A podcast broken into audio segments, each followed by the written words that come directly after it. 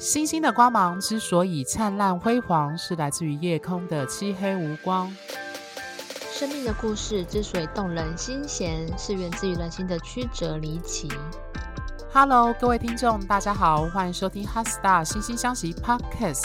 我是日冥与水冥对分相，冥王星落十二宫，有秘密与欲望探测器的 Coco 米。我是日冥金冥四分相，冥王星落六宫，职场宫斗我很会的 Tia。好，今天呢，我们一样是进入金四大天王降临怎么办？谈的是重生之神冥王星中，也就是冥王星进入本命盘对我们的影响。那在上一集呢，其实我们已经分享了，就是呃，比如说我的客户、我的朋友以及 Tia 他自己的生命经验和他遇到的朋友的例子。那今天呢，就是毕竟我们在上一集已经举完朋友跟客户的例子后，现在就要换我来对自己开刀，去讨论自己。命盘当中冥王星对我的影响。那这一集呢，就还请各位听众跟我一起乘坐时光机，然后回到我小时候去追溯那些跟冥王星有关的议题。嗯，好。首先呢，第一个就是要讨论的，就是我在第一集就有提到的关于蝎子这个生物的形象，我印象很深刻，就是。在我不知道各位听众有没有这样的经验啊，就是你如果现在此时此刻去回溯你记忆最初的那个时刻，你的年纪是几岁？我能够回溯到我有印象确正确记忆的，大概是我幼稚园小班的时候。那这些记忆都很片段，有一些甚至是很刹那的那种记忆。那一直到。小一、小二有一些记忆才特别的深刻。那我印象最深刻的是，大概是呃，我们那时候我们家还有在过圣诞节。那我没记错的话，我妈那时候还是有去教会教堂这样子。那在圣诞节呢，就是我们家那时候的状态，就是会在真的会在袜子里塞糖果，然后 圣诞节会有礼物，非常的像西式的这样的状态，好棒哦！对，那我印象很深刻的是，有一次在国小，应该是一二年级，在班上的时候，同学就在讨论说，到底有没有真的有圣诞老人？那我也觉得非常的好奇，就是说为什么，就是大家就分成两派在争论，说有圣诞老人跟没有圣诞老人。大家去想象，大家国小一二年级的小学生这样。那我那时候就想说，就是呃。平常应该都是九点就睡了，国小学生，所以我那天就突然决定我要熬夜，为了观察圣诞老人什么时候来塞袜子跟给我礼物。然后我大概过了大概十一十二点，我就半夜偷偷起来，后来发现原来袜子里面的糖果是我爸塞进去的，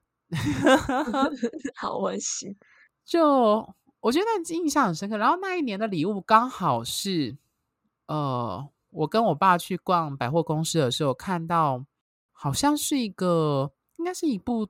作品吧，还是电影？就有一个机械蝎子的模型，然后你要自己组装，组装完完之后，里面可以放电池，它会就会机，就是模型玩具会动这样子。那我那一年的礼物呢，就是那一只机械蝎子。我当下还是很想去查那那个模型到底是。出自哪一部作品？看起来像是什么？像钢弹啊？我不确定是钢弹，就是类似这一类的。魔蝎大地，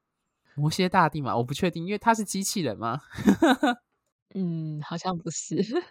对，就是有点像是那种星际大战里面会出现那种机器人，但不确定是什么。那我印象很深刻，可是搬家之后那个玩具就不见了，所以我从那个时刻就对蝎子有一种很强烈的明印的。印象，那很有趣。我那时候也不知道自己的星座，但我觉得这某种程度上呼应了我本身的上升天蝎的影响。这样，那另外一个很有趣的经验，也是很小很小的时候，大概是我小一、小二、小三的年纪，那时候会过生日。然后我不知道各位听众还记不记得，就是如果家人或是同学会帮你办生日的话。我们知道吹蜡烛之前要许愿嘛，那大家就会许愿说要什么东西啊，什么东西。我印象很深刻的是，我很小的时候，别人别家的小朋友会许愿变成什么卡通啊，或者是电视里面的什么大英雄或大富翁嘛。我那时候小时候就希望自己得到一种超能力，或者是一种魔法。那个魔法就是希望我可以知道别人内心在想什么。很小的时候我就许了这个愿望。那简单来说，在当时就会讲是读心术这样。那这个年这个愿望其实很有趣，它是很年纪很小的时候就许的愿望。那随着年纪增长，你看了某一些作品，比如说有一些听众如果有看过。呃，富坚义博，日本漫画家画的《Hunter Hunter》猎人，或者是看过就是《X 战警》里面的这一个系列的电影里面，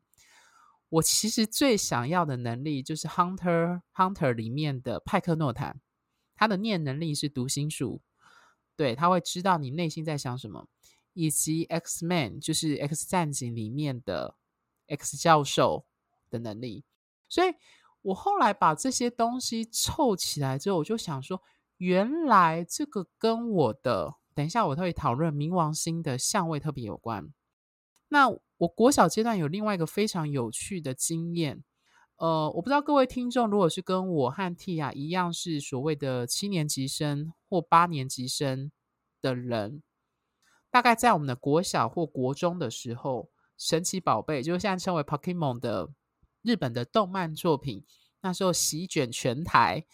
如果我没记错，好像是在中视播出吧。那时候每每全台湾的应该造成一个旋风，就是每个小朋友，甚至我们班每个人都在定时准时收看这一部动画。那我那时候印象很深刻，就是说我就开始会去思考说，为什么我们国小五六年级的学生会喜欢上神奇宝贝？我印象很深刻，我那时候好像是在电视机前面，我们有一个什么类似那种脚踏车，就是室内脚踏车。那我就一边看电视，然后一边想这个问题。然后我后来找到的答案是，因为小孩子觉得自己一直受到父母的掌控，但是在这个神奇宝贝的世界当中呢，因为我们知道它毕竟是一个否儿童的一个动画，它反过来可以从训练神奇宝贝的过程中获得一种控制感。因为大家知道，在动画里面就是小智，就是可以命令皮卡丘去做什么事情。它可以只就作为一个训练家，你可以培育你自己的神奇宝贝，你可以控制它，然后去让它做出你要做的，比如说呃发出什么技能。所以这很有趣。这我讲直白一点，我那时候就想要说，哦，原来小孩子喜欢神奇宝贝，其中一个原因就是获得一种控制感。很有趣，这非常冥王星的主题。那这大概就是我小五、小六就会去想的一个议题。那讲到这边，我相信应该有不少听众曾经在某一个时刻特别希望自己能够看透对方，或是某一些人脑海中真正的想法。那我相信这个最关键的时刻，通常都是谈恋爱、暧昧或在关系中的时候。所以。我不知道有一些听众有没有人学占星的动机是源自于这个部分，或者是呃学占星的目的就是想要学关系和盘等等的。我们那时候当就是还是学生的时候，有些老有老师就有提到说，有些人来学占星是为了学关系和盘，所以我觉得很有趣。其实老实说，这个心理的动机是成为我变成一个呃占星师的动力，因为。我印象蛮深刻，那时候呃，大概七八年前吧。那时候刚学占星的时候，老师就有问说为什么学占星，我就说我认为性格会决定命运。那某种程度上，如果可以从命盘当中去意识到自己的人格跟个性或某些人格特征的时候，我好像会某种程度可以掌握我自己的命运或我自己人生的议题，所以。讲到现在，应该有一些听众会知道，说我其实走的蛮明显的，就是想走心理占星，或者是一种像是咨询、占星咨询，或者那种心理学的脉络，去思考命盘当中展现的一些议题。对，所以我觉得这刚好呼应了我的日水合相落在金牛座，在六宫，冥王星在十二宫，我的冥王星跟太阳跟水星都是成对分相。对，所以我后来意识到，在成为职业占星师之后，水冥的对分相变成我工作时很常运动的一个相位，那就是在做咨询的时候，会去挖掘跟找到那个命盘当中潜藏的答案跟真实性。所以我觉得这很有趣哦，就是我从小就学会在人际关系的言谈跟资讯中去找出真相。我相信有些听众可能跟我的特质有一些类似，我们会从他人的话语中感觉背后隐藏的欲望。我水星是在金牛，冥王星是在天蝎，以及没有说出口的秘密。这个相位特别跟信任和诚实的议题有关。我。很小的时候就特别重视讲出的言语，特别是言语背后没有说出口的话，以及言语背后隐藏的欲望这个部分的议题。我不知道各位听众同不同意一句话啦，重点不是你说了什么，而是你怎么说，以及什么东西你没说出口。这非常，我很小的时候就会想到这，就觉得蛮认同这句话的。这就非常是水明对分的一个。展现的特质，但是这个相位毕竟它是一个强硬相位，所以它带来一个我在人际关系上的挑战。小时候就浮现了，就是有时候你会过度的挖掘。我朋友称我这个特质叫做“打破砂锅问到底”。那这个特质有时候会带来人际关系上的紧张以及无法信任的状态。那还有你会过度的纠结。我们知道冥王星有偏执跟一种心理上的执着的状态。有时候会过于想要专注去挖掘话语当中没说出口的意念，可是它又会带来给自己带来一种执着所带来的痛苦。对，所以这是我长大之后，就是已经会看星盘，成为职业占星师之后，逐渐的自我觉察，花了蛮多时间去意识到我的水冥相位给我带来的挑战，跟某种程度上它给我的一种。张力带来的一种技能的学习，或我的能够运用冥王星的方式。对，那讲到这呢，另外一个重要的相位就是日冥的对分相。我刚好跟蒂亚都有日冥的相位，只是它是四分相。那我觉得这个相位它其实对我的影响，就是毕竟我上升是天蝎，我冥王星又落十二宫，所以我很小的时候其实会呃更明显的展现出一种冥王星的那种。我们上我们之前在其他几集，就是上升星座有提到说，上升天蝎的人对外在的环境会呈现一种觉得有威胁，或者是担心或害怕的这样的情绪，所以他会想要自身的去控制自己如何展现自我。所以某种程度上，冥王星的隐藏会掩盖的太阳的表现。这个对立处就是太阳渴望发光发热，但冥王星会隐藏自己。不过这两个星体有个共通点哦，这是我后来学占星才意识到，或者说我觉得我自己才会承认自己的议题，就是这两个星体都对权力感兴趣。可是毕竟因为我是上升天蝎，我有冥王星，所以我发现我对于权力跟这个控制的议题，比较像是我想要知道真相是什么。特别是因为是对分相，所以对于人际关系上经历的那种权力的运作，我从很小就感到兴趣。比如说我刚刚举的 Pokemon 神奇宝贝的那个例子，那个思索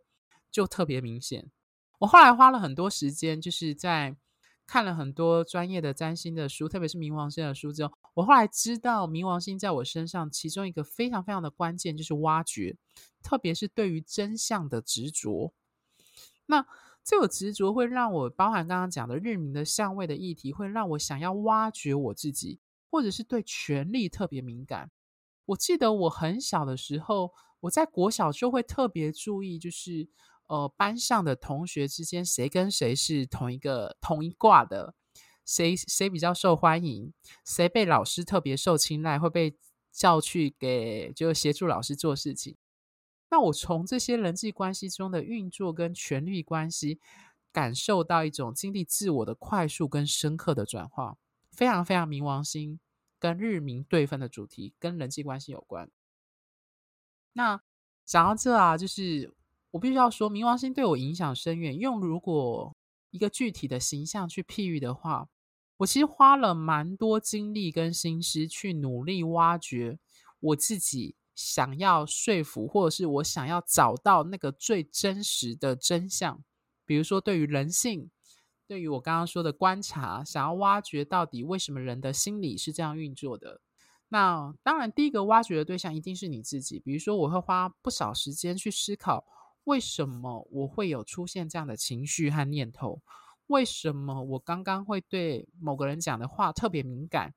我会想要去思考背后的原因，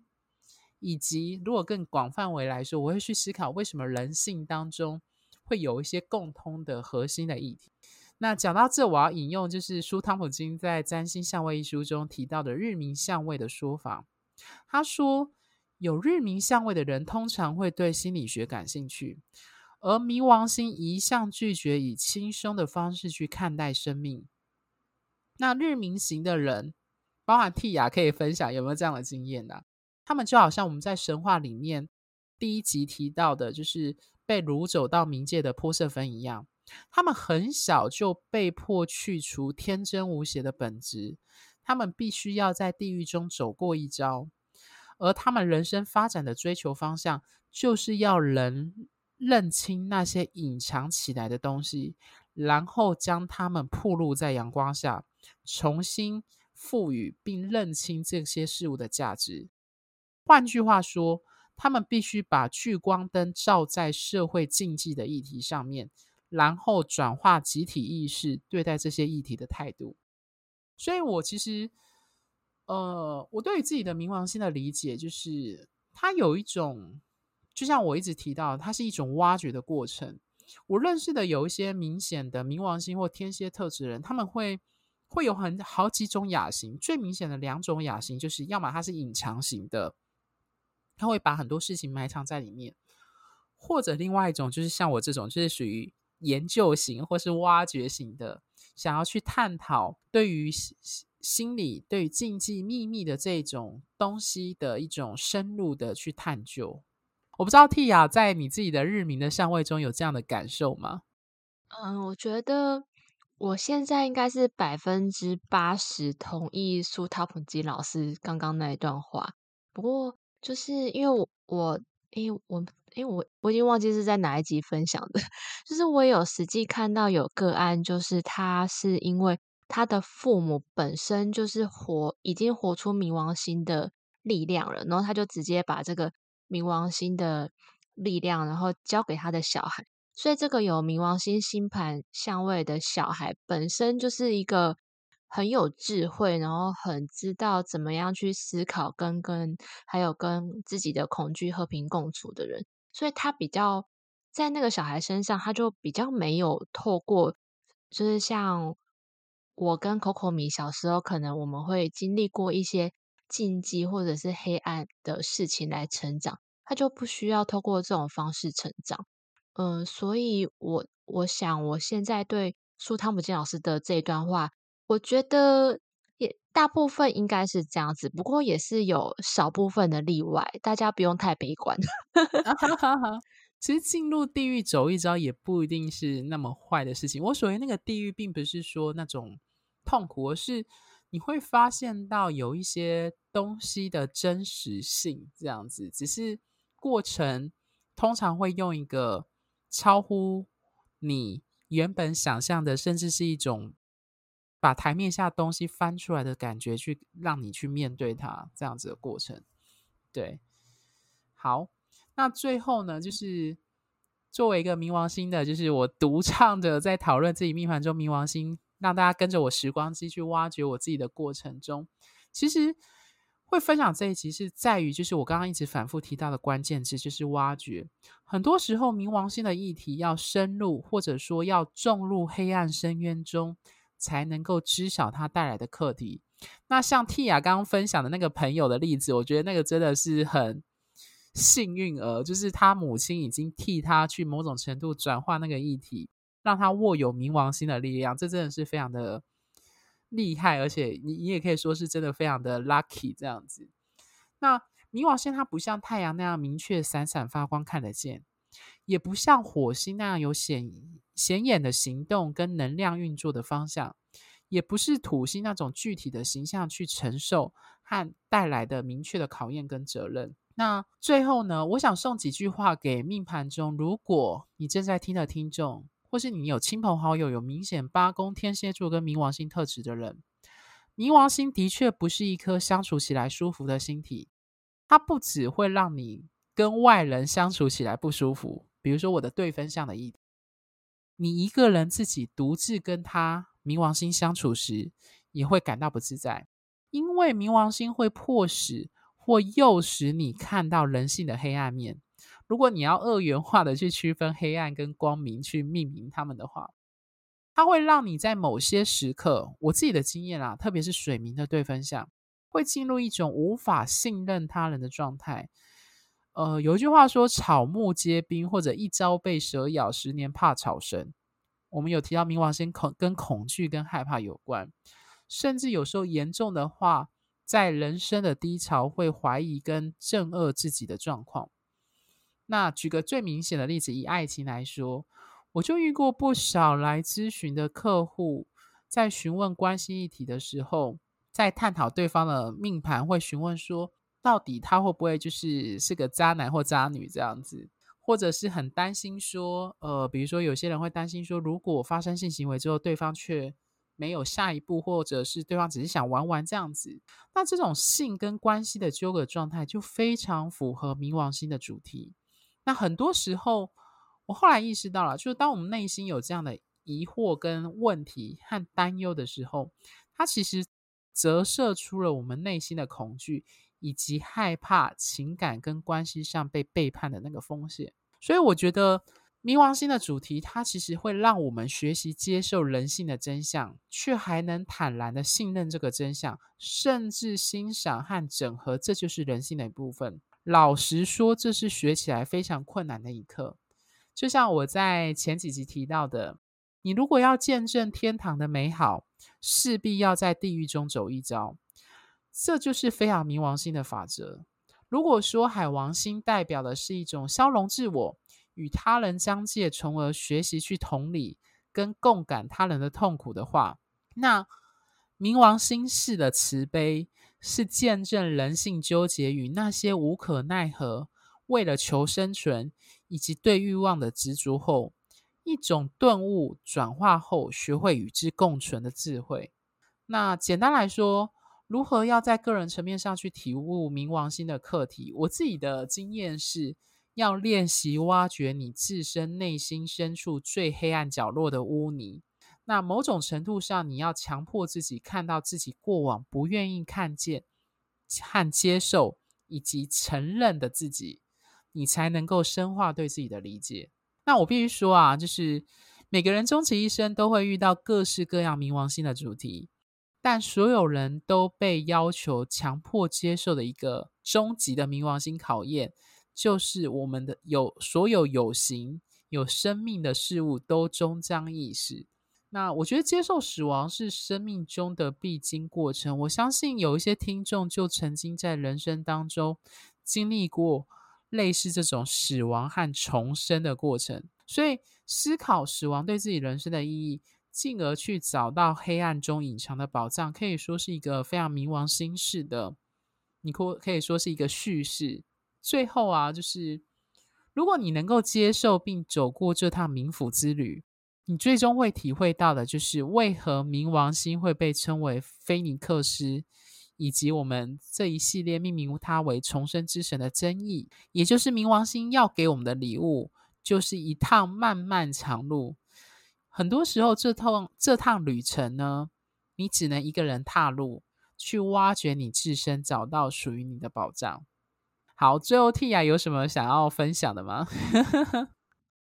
嗯、难得时间还够，就是今 Coco 米今天就是很详细的分享了他的星盘当中的水明相位。那我们前几集有讲过日明嘛，然后在以前的，就是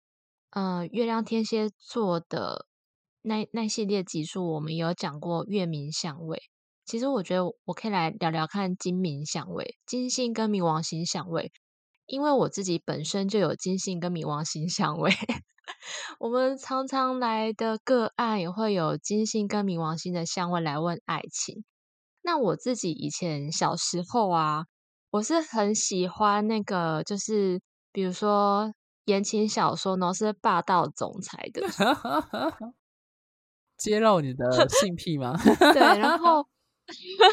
哎，言情小说那时候还不流行 SM 那种的。嗯嗯，OK，我要说的就是，呃，很多很多人也许跟我一样，就是我们在以前，我们对爱情都会向往一种，就是要用你死我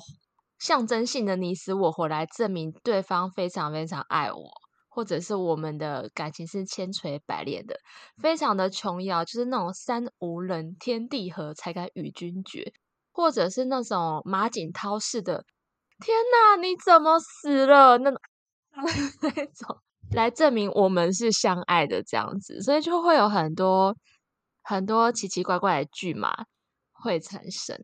那后来呢，长大之后就会发现，哎。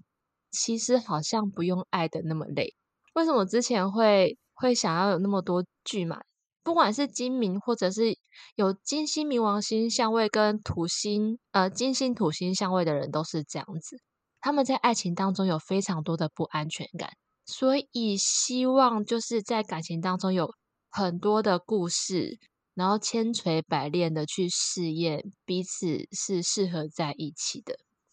那现在可能。我有学占星之后，就会发现，哎，我其实可以跳过那一大段，就是对，就是，嗯、呃，就是我我要明了到，我要就是我们金星冥王星相位的这一群人，我们要明了到说，就是感情中的不安全感，很多那种恐惧跟幻想是在自己头脑里的，而在头脑里的那些恐惧呢，永远没有办法去证实是真的还是假的，所以我最后就索性不想了。那如果我在感情当中遇到那种不呃觉得不安全感，又想要来就又想要去纠缠对方的时候，比如说可能对方的信息变少了啊，或者是可能对待的彼此对待态度突然改变了，也许以前每天都要聊天，用电话聊天。然后突然有一天说啊，嗯、每天都聊天，不知道聊什么耶。那我们不要每天聊好了。光是这种转变，感情中的相相处模式的转变，也许就会勾起很多不安全感。但现在可能就会，可能也是，呃，老了，就会比较知道说 要怎么去处理自己这边的不安全感，这样子。所以在感情当中也不会去挨得那么辛苦。不然以前。小时候，据我某一任的男朋友说，我每天都会问对方说他爱不爱我。那重点是我自己，我自己不知道我会这样子。对，每天都在很不安全感当中说，诶，对方到底爱不爱我这样子。所以，呃，就是给有金星跟冥王星，然后爱得很辛苦的人一点，就是我们彼此加油的勉励啦，这样子。刚好三十分钟。真的非常激励人心诶，我觉得冥王星系列讲下来，我觉得反而是最疗愈的系列。虽然感觉好像大家想到冥王星都很害怕这样。好，那最后呢，星星消息有提供数种专业占星服务咨询，从如同个人占星身份证最重要也最基础的个人本命盘的完整分析讲解，深入探讨双人关系互动与性格适合度的关系合盘。探讨年度运势与一年中重要日期与年度主题的流年推运，以及挑选日期做重要决定和规划的择日占星。那另外，如果你正面临人生难关，想迅速立即性的针对目前困境原因进行厘清，进而找到生命出口的人，我们也有提供针对你命盘重点式的判读与建议的方案，例如提供即时且快速文字咨询的解忧信箱服务，以及三星三人行方案。都适合想针对单一问题进行咨询的人。俗谚有云：“世界上大多的问题都跟人有关。”那如果解决不了问题，就解决提出问题的人。这虽然是玩笑话，但的确点出人的重要性。因此，如果你想针对合作伙伴、职场同事与老板、暧昧对象或亲友等各类人际关系的问题进行咨询，我有提供关系点线面的服务方案。会针对对方命盘的重点特质，来分析你命盘与对方人格、个性与关系的样态，进而提供关系经营与互动时的建议。那如果你是对投资理财与金钱资源运用上想要深入探讨的人，欢迎找财经专业背景出身、对财经占星学有特别专业的 Tia 进行投资钱财旺旺来的线上文字咨询。